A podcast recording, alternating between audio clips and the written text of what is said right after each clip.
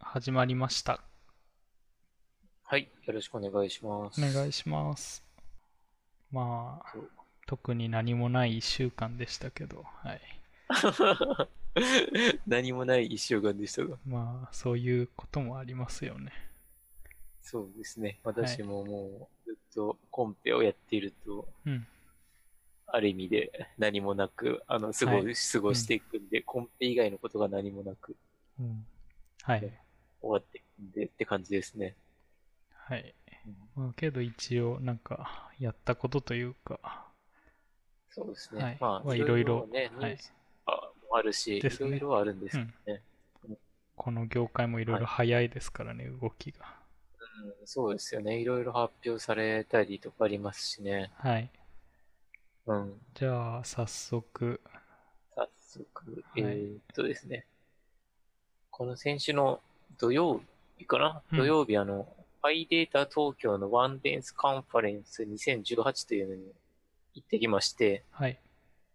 えーっと、9時半から19時ぐらいまで、うーん10時からだったかな、10時から19時ぐらいまでです。結構長丁場な感じで、はい。で、スキスピーカーの方は、まあ、結構、あの、有名な方というか、Python の、うんあの、まあ、一線の方が、あの話してくれて、はい。はい。こうあの、私、Python はもうほとんど独学というか、あの、使いながら学ぶぐらいな感じなので、あまりややったことないんです、やったことがなかったんですけど、はい。なんか Python のこれまでの流れというか、あの、昔からこういう風に、あの、今になりましたとかですねう。ーん。まはあい結。構いろんなそういう話とか、あと NVIDIA の方の話とかうん。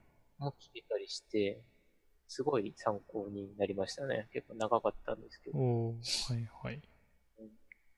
で、その時にあの、エズンビデアの方が、あの、まあ、ちょっと前にヨーロッパで発表されたって言ってたんですけど、うん。えっ、と、NVIDIA の Rapid っていうあの、オープンソースプラットフォームのなんか発表になりましたとか言ってて、うーん。まあ、結構 GPU でいろいろ、あの、できるというか、はい。なんかもうちょっと具体的に言うと、あまあ、今はすでき、ちょっと全部できるわけじゃないんですけど、うんなんか例えばパンダスのデータフレームから、それを、あのー GPU の方に載せて、うん。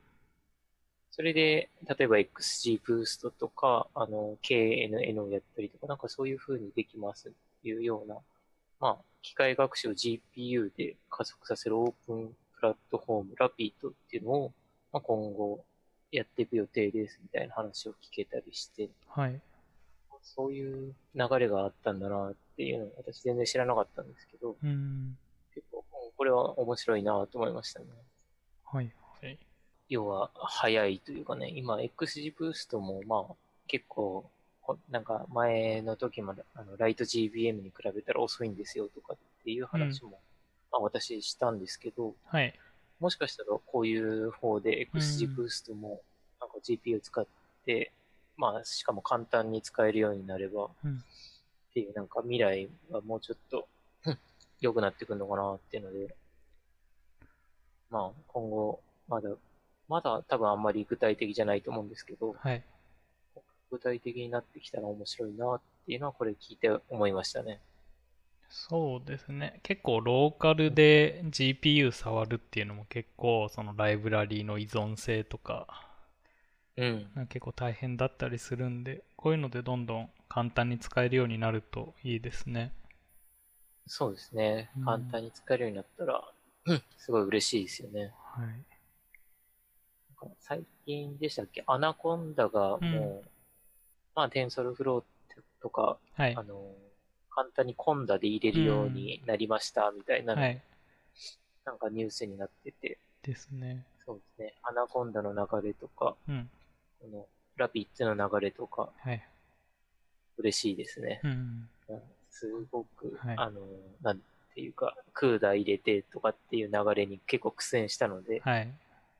ですまよね。あ、そういうはいのもなくなって、うん簡単に入れられると初心者というかね、素人、一般の方の、あの、時間の節約とかなにもなりますし、うんうんすごい嬉しい流れですね。はいありがたいです。あとあの、私もちょっとその時 LT をしてきたんですけあど、、そうなんですか。はい。はい。結構200人ぐらいいたのかないて、うん結構あの、ソニーさんのビルで、まあ大会議室というか、なんおかーすごい場所で、うんあの、やらせてもらって、うん。 3分から5分とかって言われたんですけど、はい。もう3分ちょいで終わらすように頑張って、で、まあ、割と、あの、サンタンデールコンペの話をちょっとして、はダいブ。ルのすすめっていうテーマでしてきたんですけど、はい。割とあの、リークがあって、うん。まあ、ルービックキューブキューブみたいなもんですみたいな話で、えまあー、割と興味というか、まあ、笑ってもらえたりして、まあ、うん割と良かったかなと思って帰ってきました。おーいいですね。うんはいそうですね。あんな大勢の人の前で話すこととかって多分、うん。なかななんかか。人生で初めてぐらいうんおーなので、はい。ちょっと緊張しながらうんですけど、まあ3分しかないので、もう覚悟を決めてやっていましたね。はいはい。えー、いいですね。なんかその時の資料とかは公開してあるんですかブログとか。あ、まだしてないんですけど、ちょっと後で、後でというか今、今う度ん、後日公はい開してみて、公開したいと思います。いいですね。はいまあ。ほとんどもうブログに書いてある話なんですけどうねん。そこをもうギュッと詰め込んでというか、はい。で、やってきた感じですね。はい。あちなみにその参加者層というか、はい。どういう人たちが結構多かったとかわかりますこのイベントは。ああ。そういう Python を普段業務で使ってる人のユーザー会みたいなのか、それともビジネス寄りで、こう、スーツ着てる人が多かったのかとか。なんかどちらかというと使っている人というかう、ん。いう人の方が多かったのですかね。なんうんか、前に、あの、分析してる人とかそういう、まあ、手を挙げるタイミングとかがあったんですけど、はい。あまりビジネスの人も多分当然いたんですけど、うんそれよりはもうちょっとな何か Python 使って、なんか分析の何かを作ってるとか、多はい分そういう人の方が多かったのかなっていう印象で帰ってきましたうね。ん。はいはい。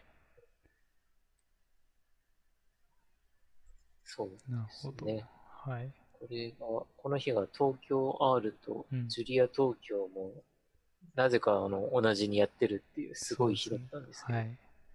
ちょうどジュリア東京も1年ぶりくらいですよね、多分開催したのが。ああ、そうですよね。やったのが去年夏にやってたなっていうイメージがあって、はい。去年とかって行きましたレオンさん。いや、結局行ってないんですよ行ね。ってないですかはい。今年はなんかすごいですよね、人数が。うん、急に増えましたよね。すごいですね。やっぱ1.0になると。うん。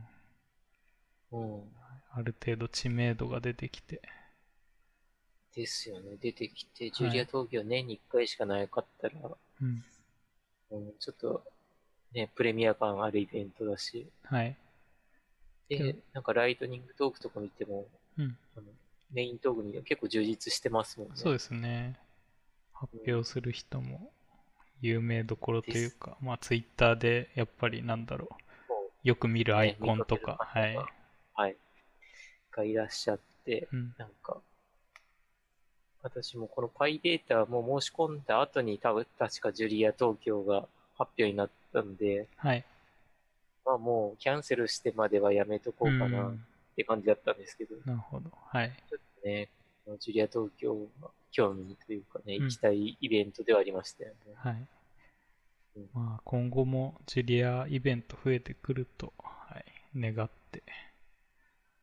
うんですね。はい。うん、なんかね、うん、増えるでしょうね、おそらくね。まあ、そんなこの今週の先週かの土曜日はイベントがそうですね盛りだくさんだったと。はい。うん、土曜日はこんな、はい、イベントがありまして、一、日中行ってきましたっていう話でした。はい。で、あと、なんかツイッターで見かけたんですけど、結構台風コンペが調子いい感じに、あの、精度が上がってるっぽいですね。台風コンペ、昨日ですか、うん。あの、ようやく0.6の壁を突破しまして、おうはい。今、1位の人が0.67ぐらいなんですけど、私は0.62ぐらいで、はい。はい。あと、もう、意地でも0.06上げて、うん。あの、金曜まで1位になるぞっていう意気込みです、はい。今は。はい。まあ、この0.06って、うん。あの結構でかい、はい。多分、スコアなんで、はい。うんもう意気込みだけなんですけど、おおはい。あの、うん結はい構頑張って、頑張ってますね、今。ー。うんあとなんかそのツイッターの中にあったリコールはいが0.79以上っていう制約で、このリコールって何なんですかあ、リコールっていうのが、あの、まあ、リコールとプレシジョンと、まあ、っていうのがあるんですけど、はい。な、なんて、まあ、説明しだすとあれなんですけど、リコールっていうのが、えっと、台風のもの、実際の台風のものを、はい。えっと、0.79以上当てないと、うん。えっと、ダメっていう制約があるんですよねあー。なるほど。はい。はい。なので、あの、台風っていう、あんまり、あの、手を上げなす、すぎると、うん。えっ、と、まあス、スコアがゼロっていう評価になっちゃうんで、なるほど。はい。まあ、たくさん、その台風のものをあ当てる必要があるんですけど、うんただ、あの、すあの、評価自体はプリシジョンっていうやつでややられるんで、うんえっ、と、台風じゃないやつと、えっ、と、台風のものも合わせて、はい。それで、自分が台風と予測したものがどんだけ合ってるかっていうので、あの、せいあの評価がされるので、うん。そこが難しいとこなんですはいね。はいで、不均不均衡データっていうので、うん。台風が、えーあ、トレーニングデータの話ですけど、台風が約7万に対して、はい。台風じゃないのが約200万あるうんですーよ。ん。はい。なので、もう多分テストデータも同じぐらいなので、うん台風なのが多分3%ぐらいしかないんですけど、はい。それを、まあ、台風って手を挙げるっていうことはうん3%しかないのに、まあ、それぐらいの確信でもって、これは台風だってあげて、それで、うん。うんまあ、60何パーセント上げないと、当てないと、まあ、1位になれないということで、ほうまあそこの、あの、どれぐらいのうん。リコールを目指して自分で予想していくかっていうのと、うんまあ、スコアゼロになるリスクをはい。どこまで、あの、背負うのかっていうので、うん。最後、まだあれですけど、最後のデータ作るときはそこが悩みどころになりそうですね。おおーまだまだこれから最後のラスそトうですスねパートというこれからはい。ラストスパート、かつ、あの、よく言う、なんですよね、チキンレースでしたっけあはいはい。どこまで。どこでブレーキを踏むか、うんはいみたいな戦い、なんか、多分、あんまりこういうコンペってないと思うんですけど、うん、うんですね。これはそういう感じのコンペで、あなるの、ほど。はい。ギリギリ狙うんですけど、あんまり狙いすぎると崖から落ちちゃっちゃうみたいな、んそうはいいはい。ったルールですね。まあ、いいところを狙っていくと。そうですね。はいいいとこ狙って、えまあもうね、うん。あんまり、ね、10位とかよりもまあね、もっと上位に入りたいので、はい。もう、あの、崖から落ちることをおお覚悟して、もうギリギリを狙うのか、ーうん。そこはまだ決まってないところですね。はいはい。いいいいですね。こう毎週毎週、こう、進捗があって、こう、 なんだ ろう。そうですね、まあ、はいうん、一応上位の、上位というかうん、ここまで来たので、まあ、楽しめるのは楽しめてますね。うんうん熱い展開ですね、最後暑いですね、金曜日の夜がどうなるか、の。おードキドキはですい。じゃあ来週にはもう結果が。そうですね、来週には結果も出てるんで、うんあの今まであんまり、まあ、そんな、あんまり言えないこともないんですけど、うんまあ、来週にはもうガンガン、ね、好き勝手話せるって感じですね。なるほど。はい。じゃあ、はい。気になる人は来週楽しみにしてくださいと。そうですね、はい来週も聞いてもらえれば、もうちょっとね、こういうことを分析しましたとかっていう話も少しできたらっていう感じですね。はい。はい。じゃあ、まあ、そんな感じのカレーちゃんの1週間でしたと。はい。はい。でで、奥さんは私の方は、そこまで進捗はなかったんですけど、まあ、いくつかそのニュースとかいろいろ気になったこととか話していこうと思うんですが、はいまずなんか最近読んでる本っていうので、はいこれも結構最近出た本なのかなあのマルチポテンシャライトっていう本、マルチポテンシャライト。はいはい。なんか好きなことを次々と仕事にして一生食っていく方法みたいなタイトルが副題なのかなついてるんですけどすごい本ですね。すごいタイトルの本そうです。ね、はい。まあ、このマルチポテンシャライトが何なのかっていうのははいあのーまあ、なんだろう結構今までの私の発言聞いてるとなんかいろんなとこに手出してる人みたいなうん。なんかそういう人をマルチポテンシャライトって呼ぶっていうまあ定義で、へえ。で、なんだろうな、やっぱそう本とかで、なんか一つのことに専念して、それをこう、うんそれで成果を出すにはどうすればいいかとか、どういうあの人生設計とかキャリアパスを積めばいいかみたいな、そういう紹介の本は多いんですけど、はい。この本のその違うところはそういう専門家じゃなくて一つのことをやり遂げるんじゃなくてそういういろいろと興味が移る人はい向けの,、うん。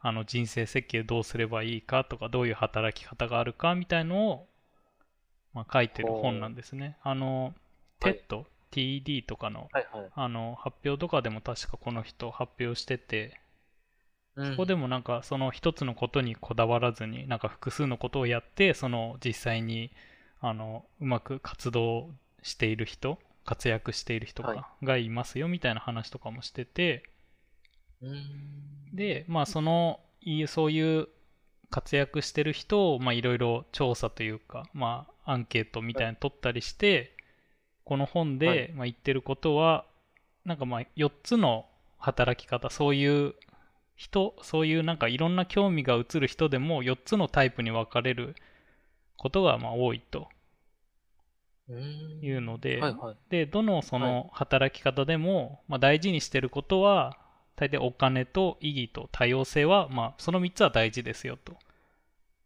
でそなるのほどどういうアプローチでその働き方をやるのか4つに分かれるっていう形で、はいはい、でなんかそのへー4つ紹介してんのが、まあ、なんかうん名前だけ聞いてもあれなんですけど、グループハグアプローチっていうのとスラッシュアプローチっていうのとアインシュタインアプローチっていうのとフェニックスアプローチと、まあ、なんかいなろいるほろど。あなるるんでほすど。ってけいうど、か、結構、名前だけ聞いてもそう難でしいす。ね。ていうか、わかんないですね。はい、まあなんか一つ一つ紹介してってもあれなんで、まあ、それは本読んでもらうとして、その自分、最も今の自分私にとって一番近いのがそのスラッシュアプローチっていう、はい。まあ、働き方ですと。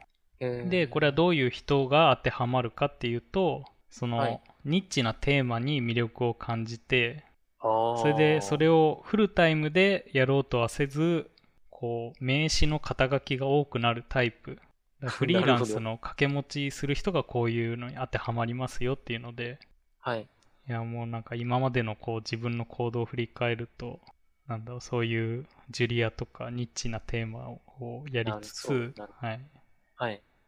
バーチャル廃人データサイエンティスト俳人とかいう、はい、そうですね肩書きがどんどん多くなる、はい。はい、っていうまこさとにスラッシュアプローチだなっていうので、だなってこれを読んでも、あれですね、分かっそたうわでけすでね。すね。はい。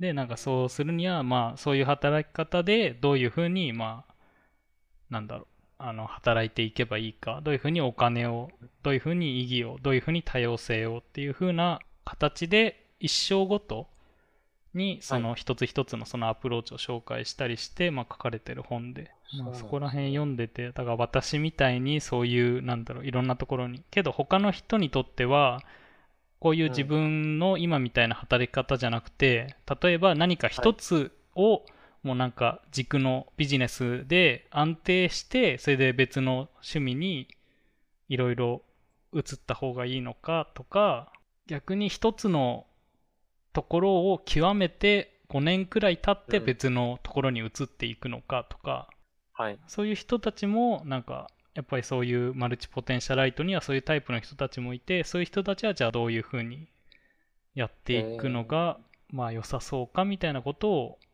やってくれるので、やっぱこういう本みたいのって今まであんまなくて、うん。まあ、ちょっと面白かったですね。そのなんか新しい働き方というか、やっぱりなんかこう一つのことに集中しないとダメだよみたいな。なんか分散しちゃうと、それはなんか成果出しにくいよみたいなのを、じゃあどうすればみたいな。私も結構、なんかいろんなことに興味を持っちゃうタイプなので、うん。結構この本を読みたいですね。良ければっていう感じですね。はい。にあの、この前の話で、あの、うん堀江さんのあの、多動力とか出あてあ、はい。きましたけど、あれも結構いろんなことを、まあ、ガンガン、そうですまあね好。きなことやればいいよみたいな、そういうノリでしたけど、はい。それよりももうちょっとなんか戦略というか、うん4つに分けて、もうちょっと詳しくというか、なんていそんうでしょすね。あと、入ってるまあこれを、はいあの本を読み進めていくと結構途中でワークが入ってくるんですよ。こういうことをしましょうみたいな。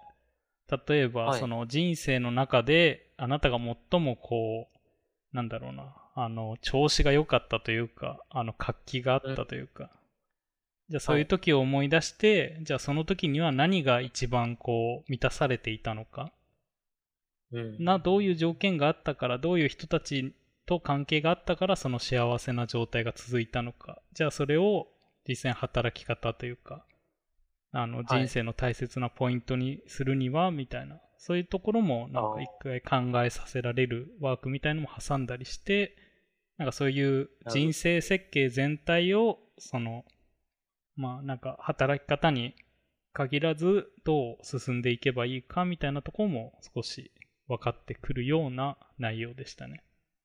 いいですね。ちょっと私も読んでみます。はい。はいよければ。はい。で、まあそんな本を読んでたっていうのと、あはといなんか最近、なんか新しいサービスがなんかどんどん流れてきてて、はい。で、なんか興味があったのが、まず一つ目が、はい。あの、水派の目っていうサイトなんですけど、はい、自分もこれ、今まで知らなくて、まあ多分ほとんどの人は知らないと思うんですけど、まあどういうサイトかっていうと、あの、協定、あの、ギャンブルの協定。はいはい。はい。協定の予想人工知能サイトっへていうので、ー。はい。なんかその、まあけど競馬とかもよくあのニコニコ動画とかでその人工知能というかうん AI 使って予測して儲けられるかとか、やってまはすよね。い、やってますけど、はいまあそれの協定版というか、へー。はい。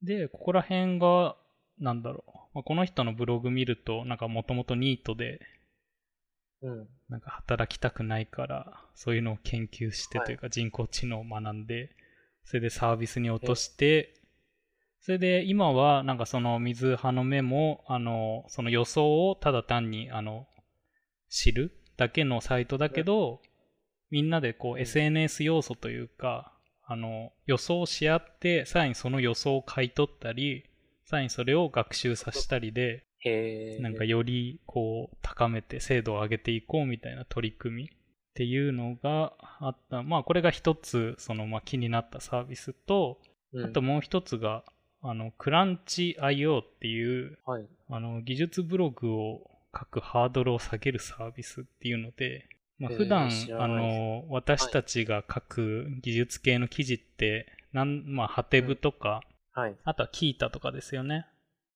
そうですね。で、なんかまあ、内容的にはかなりキータに近い感じのサービスで、うん。じゃあ何が違うのかっていうと、まあ、もうちょっとその、ログっていう形で、うん。あの、検索には引っかかんないようにするけど、まあその、クランチ上で、あの、本当にログみたいな感じでこういうことやったみたいなのを残しておいて、メモ代わりにできて、それを公開できるとか、へー。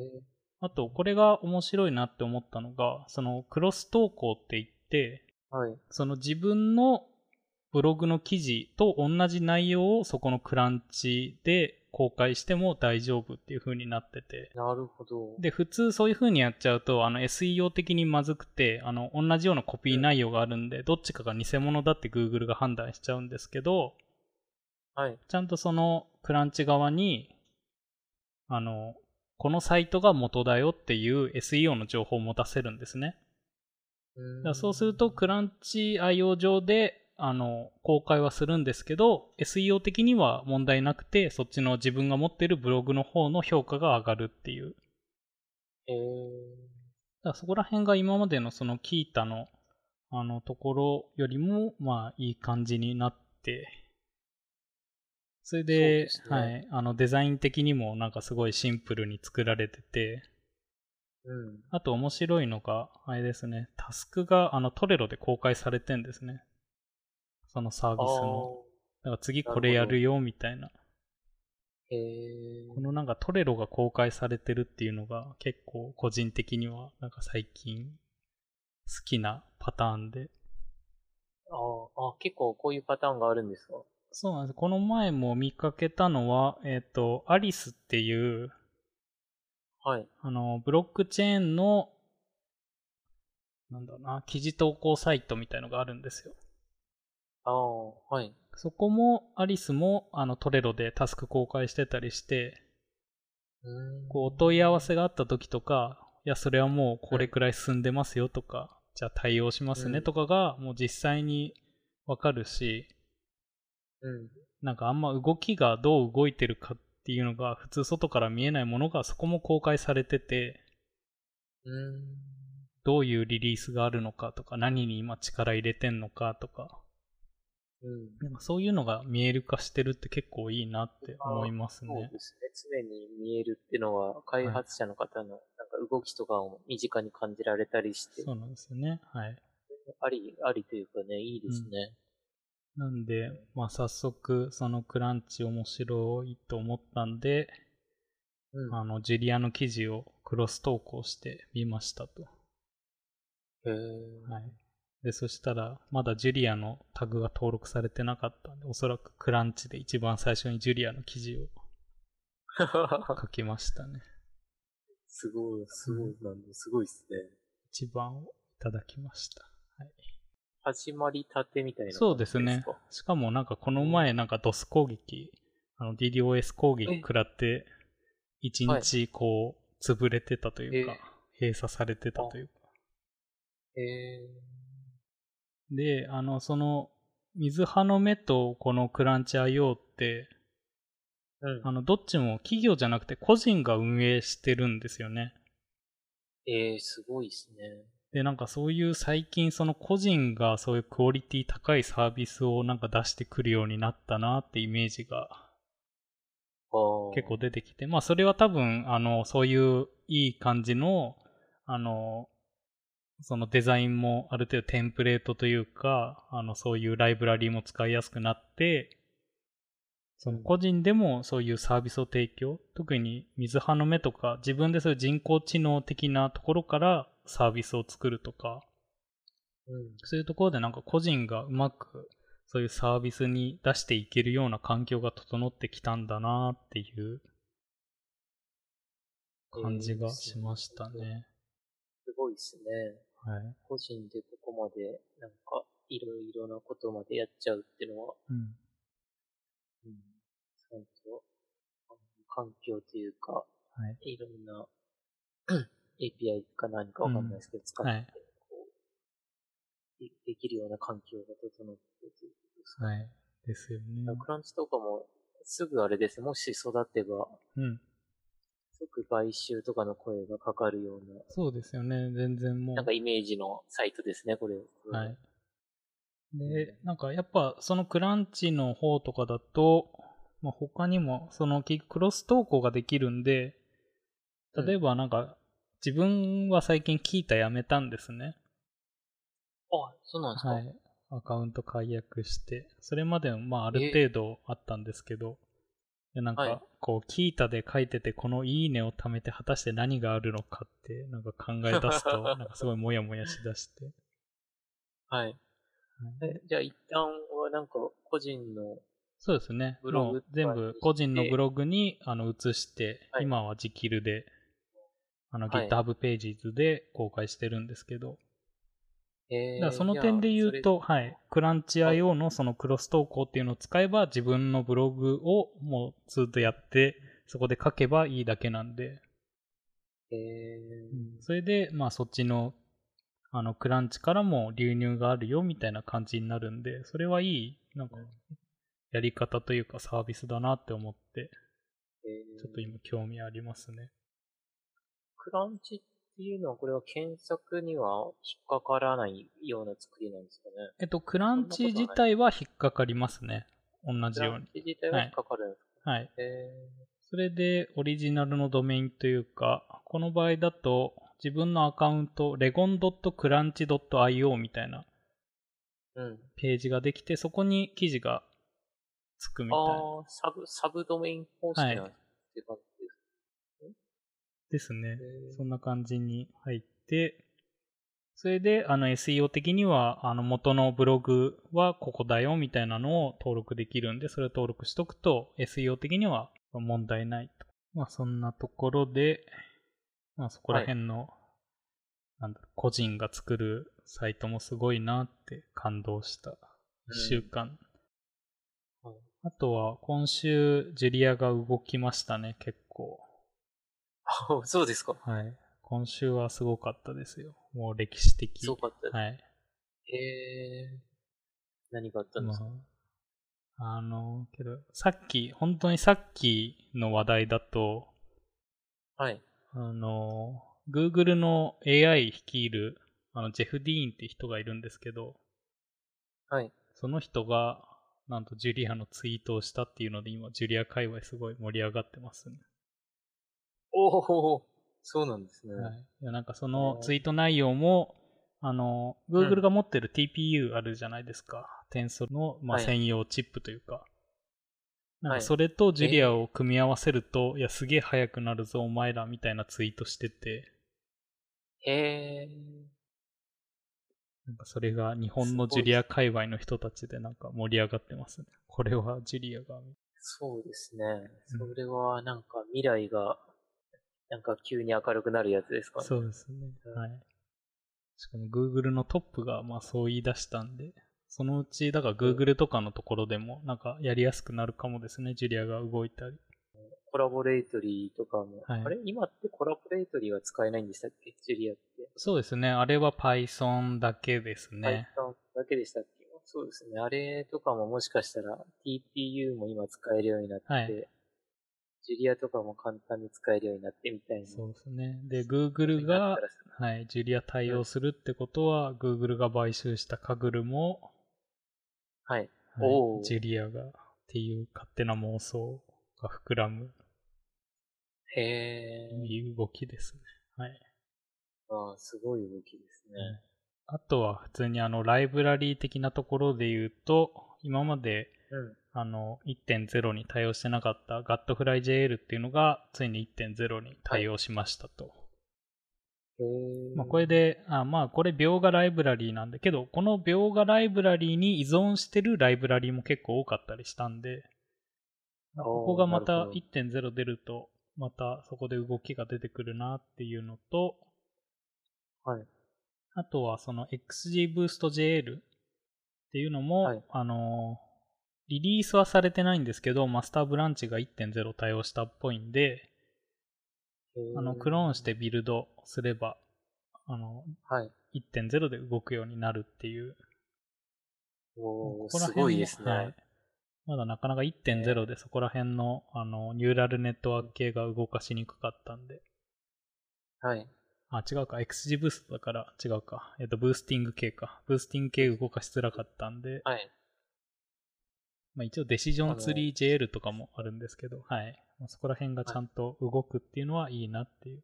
そうですね。まあ、感じですね XG ブーストと描画ライブラリーがあれば、はい。まあ、テーブルデータならできちゃう、ゃうかもしれないので、はい。ですね。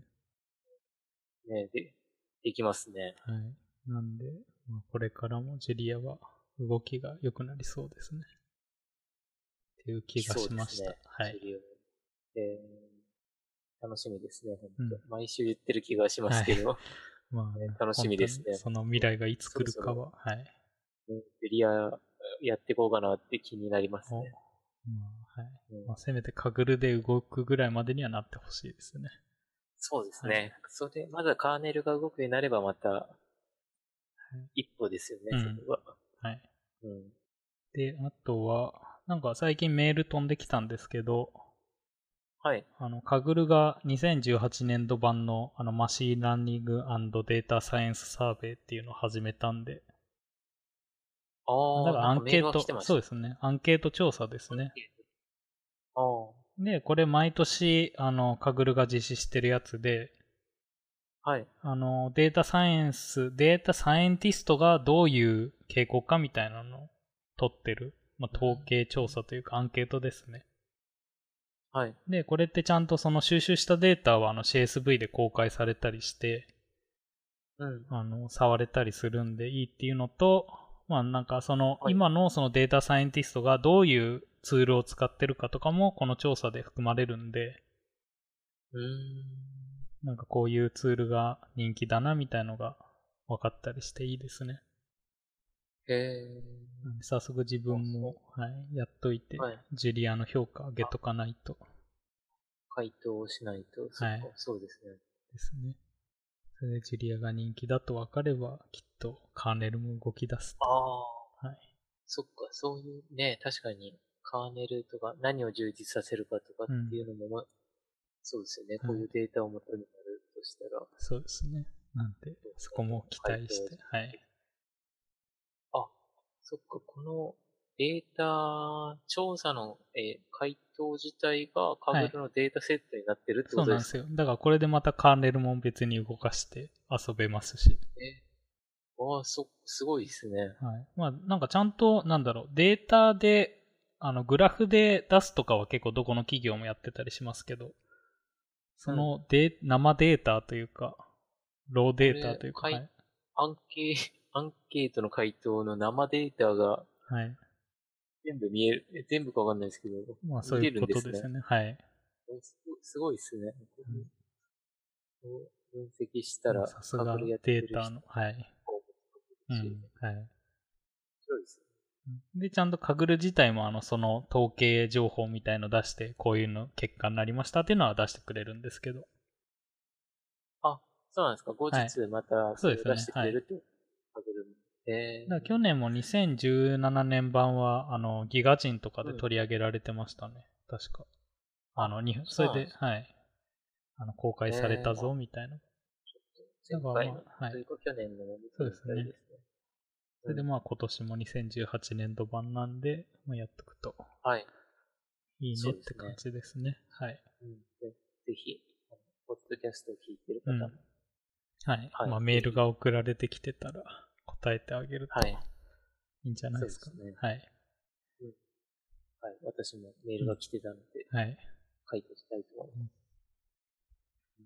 あとは、一応、2シグマも、まあ、進めてはいるんですけど、そこまで進捗はなくて、はいなんか今やろうとしてんのが、まあ、せっかく Python で書くんで、まあ、なんか学びながらやりたいなっていうので、はいまあ、せっかく前、あの、紹介した書籍とかで、ベイズ統計とかの本も読んだんで、おうそこら辺で、はあのベイズ統計で解いてみたいなっていうのが最近あって、おーで、いいですねあの、スタン JL とかも、あの、今ちゃんと1.0とか対応しだしたんで、えー、スタンも動くんですね。そうす。です。はい。ジュリアも。で、あの、それで今回 2sigma のカーネルで、あの、ベイジアンとか調べたんですけど、まだ検索して出てこないんですよね。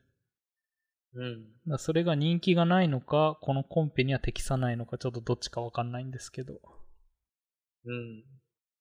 はい。で、まあなんか、今早速始めてもちょっとまだそこまでベイズ統計詳しくないんで、あの、ユーデミーの、あのはい講座で Python と Stan で学ぶ仕組みがわかるベイズ統計学入門っていうのを見ながらやってますね。えー。あ、なるほど。いいですね。うんまあ、それで、ここで学べれば、その、ジュリアでも動かせるんで、まあ、いろいろ幅利くかなって思ってうんうん。やってます。そうですね。うん。なんかね、ベイズも、あの、ベイはいズでなんか上位に入りましたみたいな、うんそういう報告をいつかしたいですそようねで。すね。はい、あの、うんなんか、あれですね、あの、ベイズスタンみたいので検索すると結構カレーちゃんの記事も出てきますよね。ブログの。ああ、そうですね。私もパイスターンのやつを結構、全然情報がなかったので、うん。メモ的に書いてたんですよね。。はいい。なので、うん、パイスターンで書い検索したら、なんうかんいくつか出てくるかもしうん。れはないですね。い。うんそこら辺も、どうなんですかね。まあ、否定的な人もいますけど。いやそーう、フェイズは、ね、まだまだ、はい。データが少ない時とかにはうん本当にはい。素晴らしい手法だと思ううので、ん。ね、もっとやりたいですね。はいあの、ベイズ。ですね。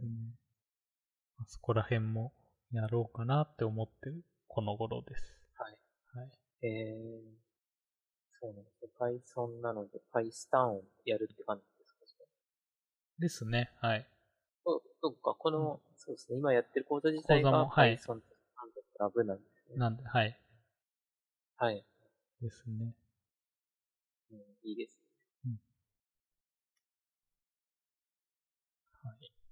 じゃあまあ、今週言いたかったことも。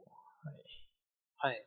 なんか2017とかの、あの、さっきのカグルの、はい。あの、マシンラーニング、あ、まあ、いわゆるアンケート調査のやつで、はい。なんかスタンがうん。今後学びたい、あの、ライブラリとかでスタンがある程度上位に入ってる気がしますね。お前ー。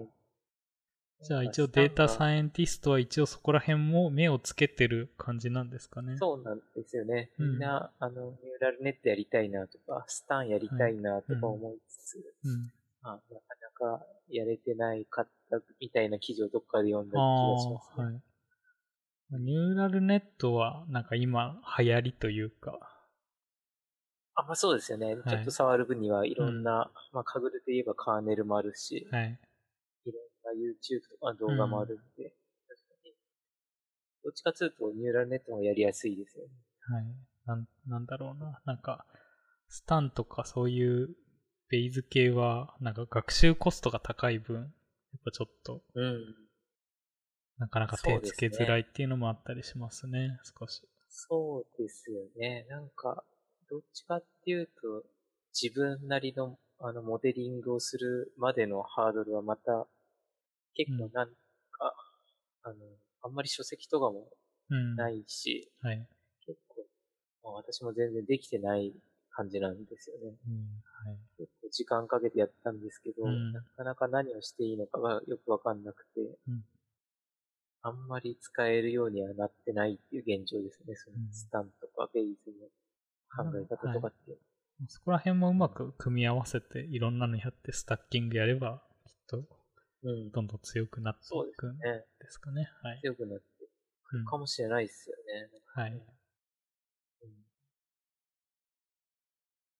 はい。そんなそとうですころねです。。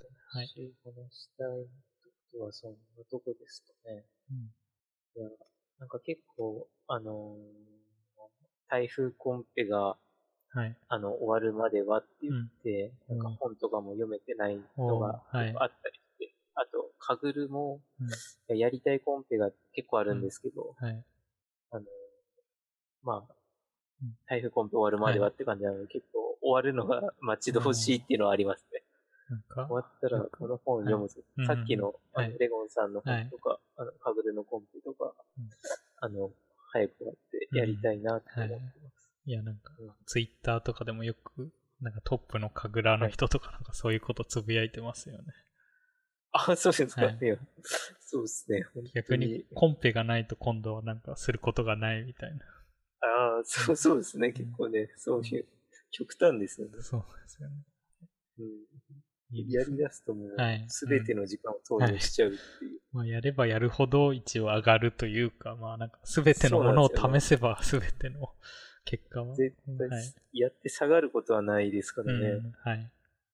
いうあの、面白さであり、辛さがあるところなんで、ですね。はい。感じですね。うんはい。また来週は、はい。本当に晴れ晴れとして、はい。ポッドキャストで、いいですね。そうなると。はい。はいでは、今週終わりますではか。はいはいじゃあ最後に今日の一句で。